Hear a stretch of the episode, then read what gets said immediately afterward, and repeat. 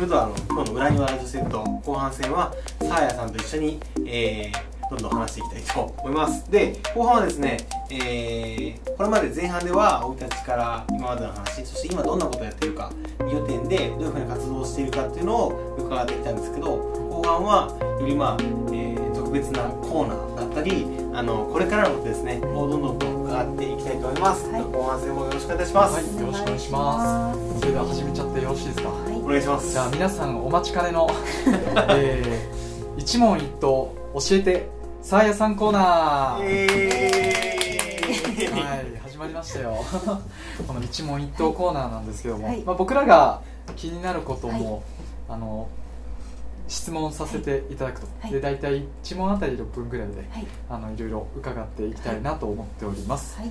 じゃあそれでは早はい。速一問目からいきましょうか。はい。はい。はい、じゃあ最初僕からですね。じゃあ1問目。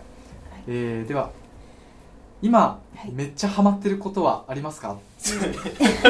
今めっちゃハマってることは、あの実家でちょっとあの猫2匹あと一緒に暮らしてるんですけど、はい。猫ちゃんの観察にハマっています、ほ観う察。へー。観察。なんかその、はい。毛並みの一本一本見たりとかひげがどうなってるとか、はい。はい。なんかよくひっくり返ってゴロゴロ寝てるんですけど、はい。はい。なんかお腹のあたりの造形見たりとか、はい。造形。なんか足の反り方が面白いので、はい。それ写真撮って笑ってたりとか、えー、いややっぱ観察なんか猫を観察するってまではいかなかったんで、はい。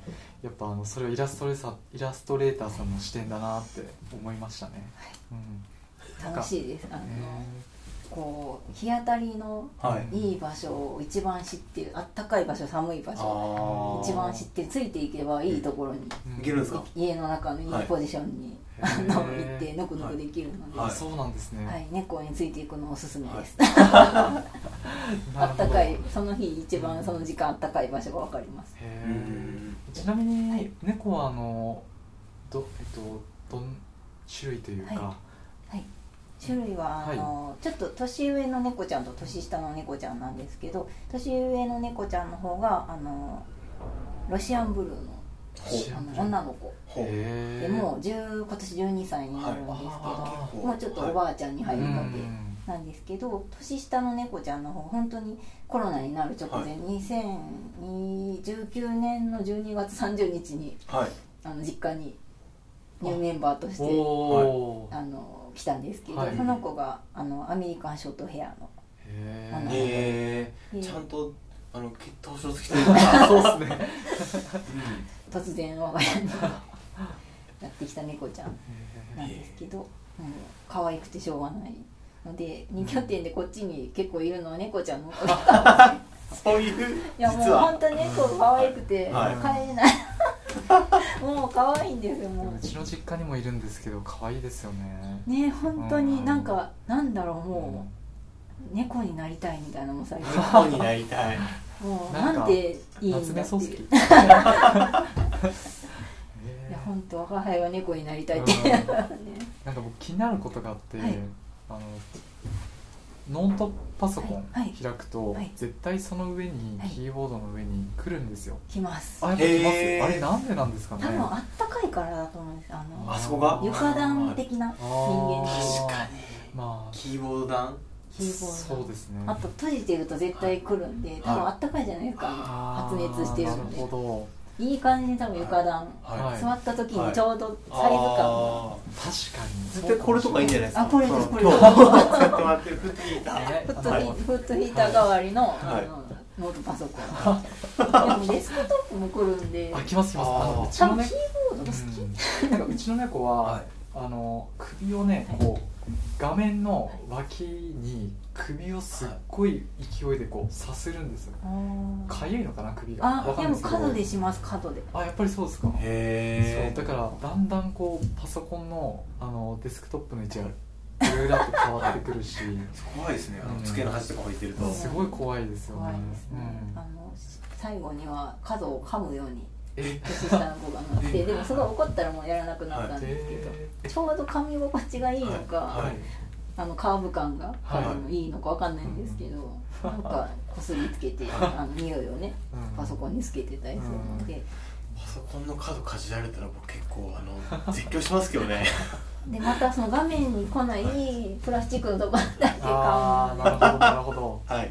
もう可愛いです。観察は面白いですね。ああやっぱなんていうクロッキーというかはい。したりするんです。か、あしてますね。なんか。育休のとか。クロッキーってなんか下絵なんだろう。なんかなんですかね、デッサンうーんなんて言うんでしょなんかデッサンさ練習うみたい練習。なそのの線でわーって書く、はい。なんかもう絵にもなるのかならないのかみたいな、へー。短い時間で形を取るみたいな。もう23分でわーって書くみたいな感じなので。そうなんまあ、観察する時とか。うんにちょろちょろっと書いたりとか、なんか受験期は毎日何枚のクロッキーみたいなのを与えられて頑張ってるみたいな。あそうななんんかですね何でもいいから10枚クロッキーとか、植物を10枚20枚クロッキーとか、うん。あの自分の手を書いてきなさいとか。なんかねすごいこうねここの空間を捉えてみたいななんかねあるんですよね。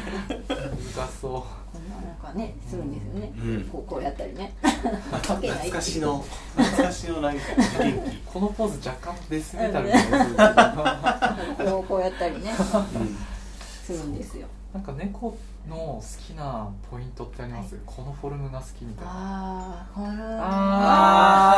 あこれはじゃあ続きはさ話やさんにちょっと直接 DM で。皆さん聞いてみてください。長くはい。なるす。ごい長文に論文が書けるじゃあ次行きましょうか、はい、次行きましょ次は藤田さんですかね。うあ僕行きましょうか？はい。じゃあですねはい。はい、えっ、といきます。はい。はい。えっ、とまあ個人で、はい。えーまあ、フリーでも、はい。まあ、お仕事をしてるとやっぱなんかこういろんなこう大変な時があると思うんですよね、はい。こうタスクがすごい溜まっちゃったとか、なんかいろんなこう問題が発生したみたいなそんなまあ、えー大変な時はどうやって仕事を乗り越えてますかっていう質問をうん。お願いします、そうですね。もう結構その毎回4つから5つぐらいのお仕事をはい。並行してはい。ずっと進めている感じなんですけど、たまにものすごいわーって重なるはい、うんすごいありがたいんですけど、うん。時がありましてちょっとどうしようみたいなはい。時が出てくるんですけど、もう入念に計画表を作るというか、なんでその無理はしないんですよでも基本、うん。その1日に全部とか、うん。これだけをずっと夜中までやるっていうのは絶対しないんですけど、そのまあ、絶対1日に5つのことは毎日これだけ終わらせておくと納品日に間に合いますよとか、まあ、締め切りがあったり打ち合わせの日にまでにはこのぐらいできるよみたいなのがうん。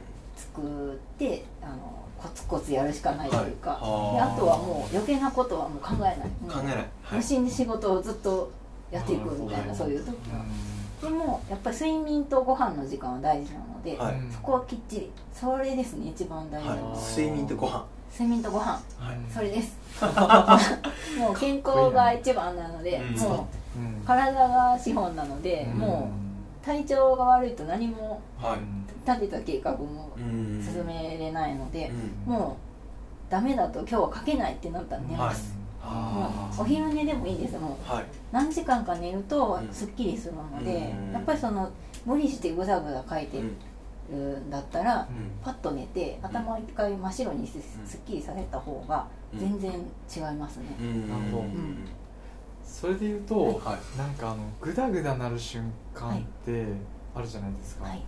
なんかそのあこうなったらもうグダグダっはい。ていうからやめるっていう、うん。そのラインみたいな、い。具体的なこういうラインみたいなのあります？僕もたまに結構やっちゃうんですよグダグダ。あグダグダやっちゃうからそれちょっとやめないとなって思ってたんで、ぐだぐだなもうダメそうみたいなのはあの簡単なメール返信ができなくなる。ほあー誤字が多くなる。はいなんか「おはようございます」が打てないとか、はいなんかもう「それでは」みたいなのができないとか、うん。あの誤誤字とかが多くなってきたり、はい。その線とか引くときに、なんかもうやり直しばっかりが増えてきた場合はこれはもう疲れてるからはい。寝た方がいい、うん。おやつ食べた方がいいみたいな、は猫を撫でようとかはっていうサインがやっぱ分かってくるのはい。でやってるいと、なんか簡単なことでもなんかはいちょっとこはいううまく進まないん。タイミングっていう時っていうことですかね、そうです。もうそれがあったらもうやめる、うん。とりあえず一回離うんれた方がもう疲れてるってもう分かるので、うん。そこで無理するとどんどん後から大変なことにうん。なるっていうのはもう分かってきたので、もう整えるというか、うんまあ、無理はしないのが一番、はい、あのちゃんとする時はちゃんとするんですけど、何、うん、ですかねもうずっとやってるとかその夜中まで書くとか、っていうのは絶対もうしないですね、もう夜は寝るっていう、はい、それです。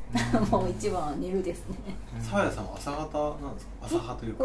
朝方で、はい、なんかまあもう本当お仕事の時間は毎日9時から例えば7時とか6時とか決めてるので、はい。はい、もうその時間過ぎたらもう一切仕事関係の、はい、まあ、連絡だったりっていうのはしないようにあの本当に急いでるお仕事とか、急な、ね、あの緊急の連絡とかだったら、うん、あのちゃんとするんですけど、うん、基本的にそこまでその普段通りに進めているものは、はい、あの時間決めた時間内しかあの触ったり書いたりはしていないので、やっぱそのメリハリというか決めておくと、楽に楽しく仕事ができるなっていうのはありますね。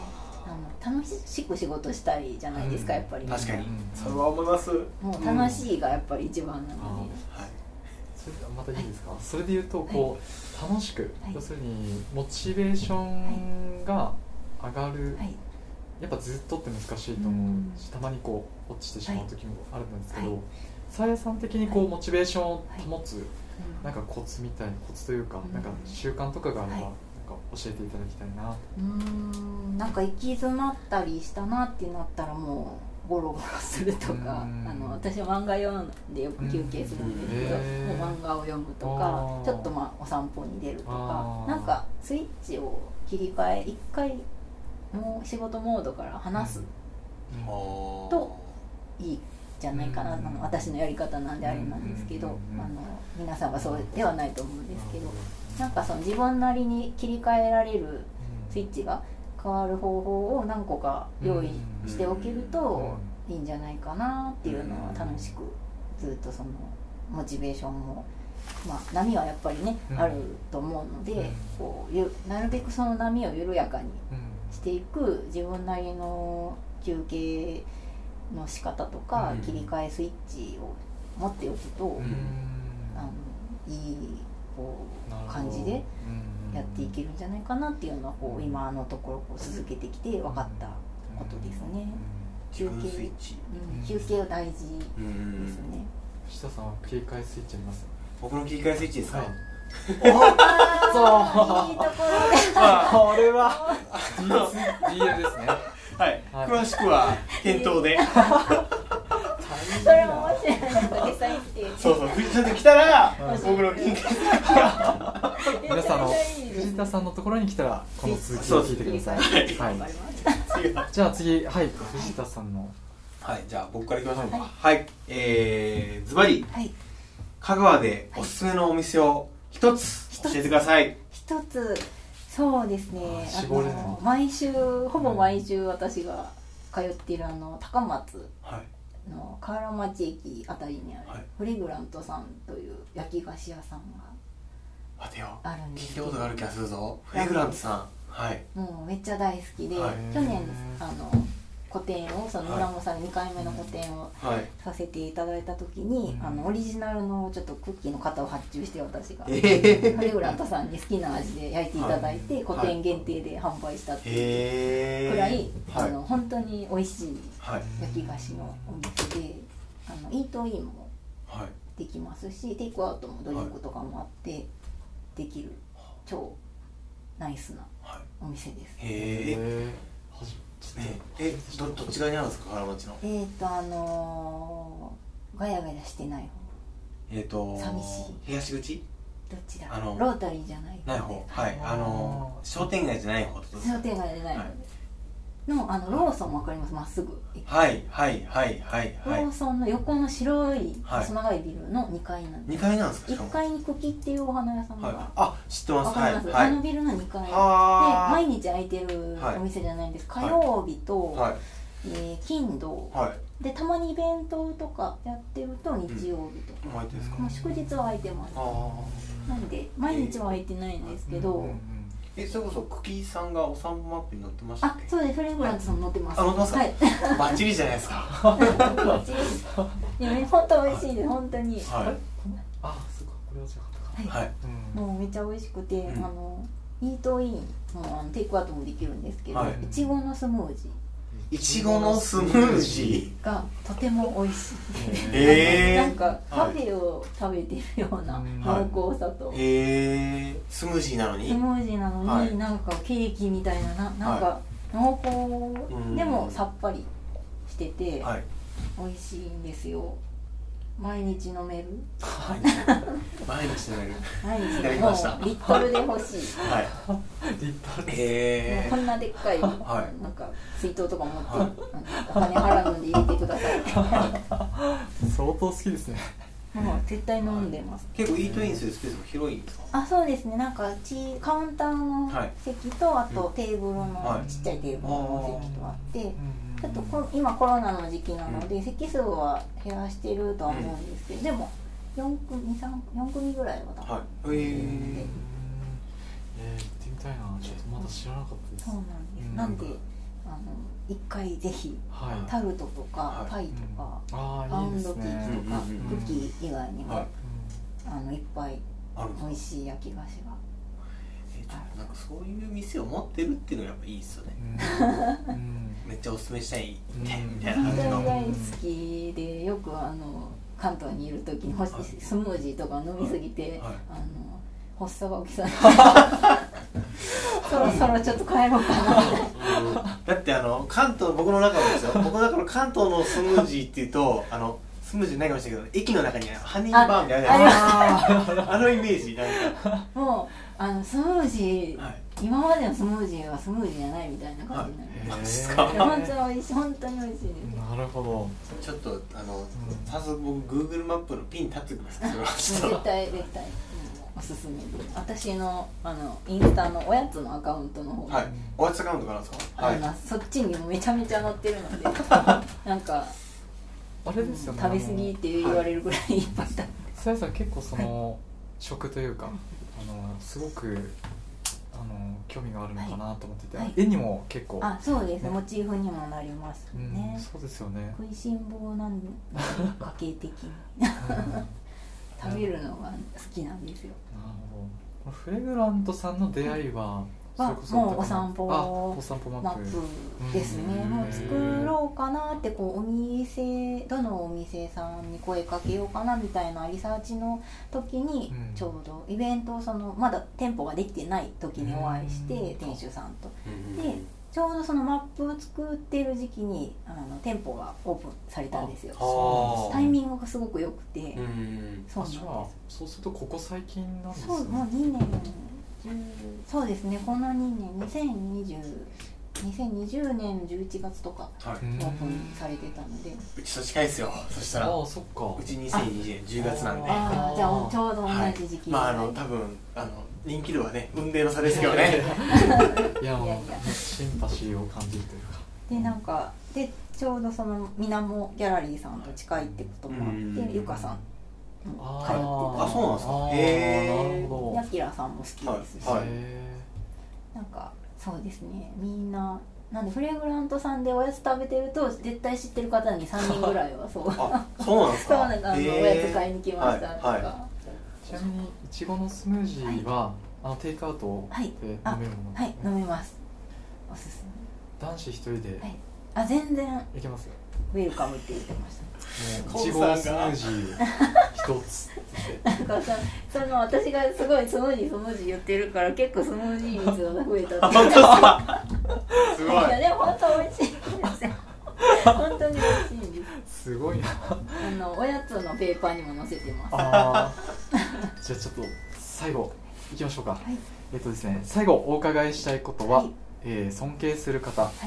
えーいますか？えーイラストレーターさんでも、まあはい。お友達でもはい。誰でも、もし尊敬する方がいらっしゃったら教えてください、尊敬する方はもう私の大好きなイラストレーターさんのうん。あの杉浦さやかさん。おー。うあのイラストレーターさんなんですけど、はいあの小学校4年生ぐらいの時に杉浦さんが出されてた本の文庫版を母がなんか買ってきてでなんか好きそうだよみたいな感じで母も大好きでで私も大ファンでもうそこがずっとファンで、もうなんだろう杉浦さんの本とかそのお仕事を見てたからイラストレーターになりたいなっていうすごくあると思います。出会った時期は、はい、あの小学校の時期ですか、はい、小小3小4ぐらいですかね。の時期でそこからその単行本とかが出るたびにあ、はい、のもう3冊買うとか。3冊。保存用と見る用と 保管用っていう。他に保存用は別なんです別なんです、えー、保存用も開けるかもしれないっていうああで保管はもう綺麗に取ってるっていう、はい、すごいであのその、まあ、東京に出たかったのもその杉浦さんが出るイベントだったりとか、はい、個展だったりとか、はい、サイン本が買えるから買いたいっていう思いもあったかもしれないです、杉浦さんそう。でそのちょうど2年前にあ2年前2年前かな。21年かなに杉浦さんが、うん、その出された本に、はい、なんと載せていただきどうどういうことですか？それは。もうどういうことですかってなりますよね、はい、あの東京ホリデーっていう20年近く前に出された杉浦さんの東京のお散歩本っていうか、ま、マップ本みたいな、い、ろんな素敵なお店を集めた本があるんですけど、それの最新版っていうのを出されて、あのそうですねその最新版の時にそのいつも雑貨を置いていただいている文房豚の西荻窪の隣のさんに杉浦さんが取材に来られてで私の出してたあのアクリルで作ったシリーズのブローチとかあるんですけど、それをあの買ってくださったよっていう連絡が来まして。え？っていうもう私からしたら神様みたいな。また出たこのパターンですよ えなってもうこれだけでも泣くほど嬉しいじゃないですか、はいはい、えってなって。そしたらその数か月後になんか杉浦さんがその隣のさんを掲載するので、はい、あのさやさんのブローチも書いてくださるそうですよっていう連絡が来て、はい。はい、えってもう、もうえしか言わ言えないみたいな。でも急いで母に連絡して、どうしようどうしようみたいな、でも完成をこう楽しみに待って本屋さんでサイン本を買いみたいな。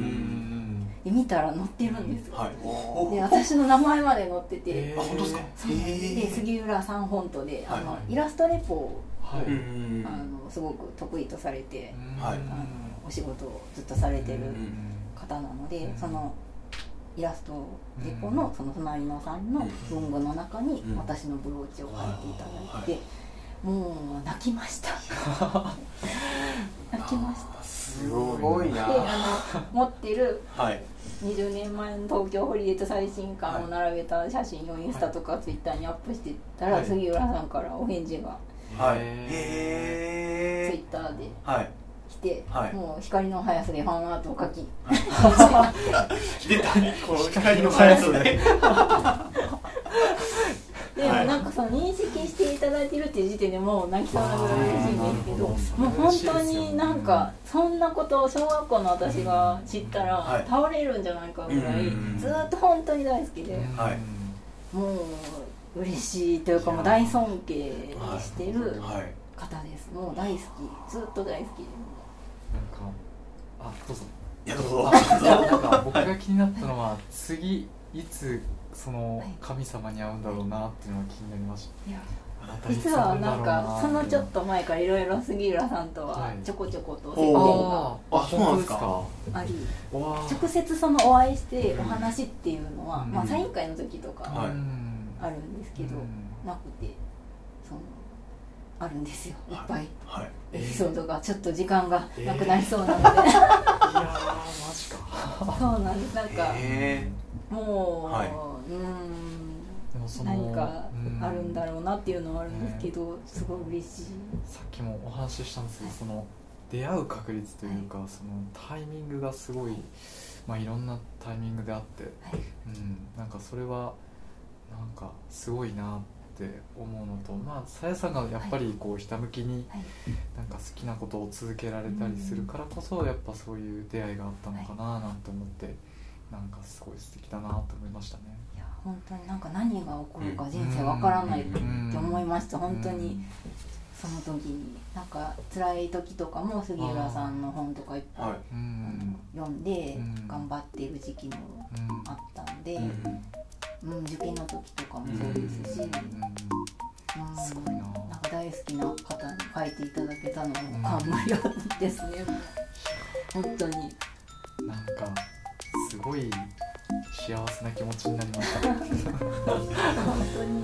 今日持ってくればよかった。またはい。あの楽しい会になったなと思います。はい、じゃあじゃあはい。で、えー、一問一答、はい、教えてさあやさんコーナーは、えー、終了とさせていただきます、はい、ありがとうございました。ありがとうございました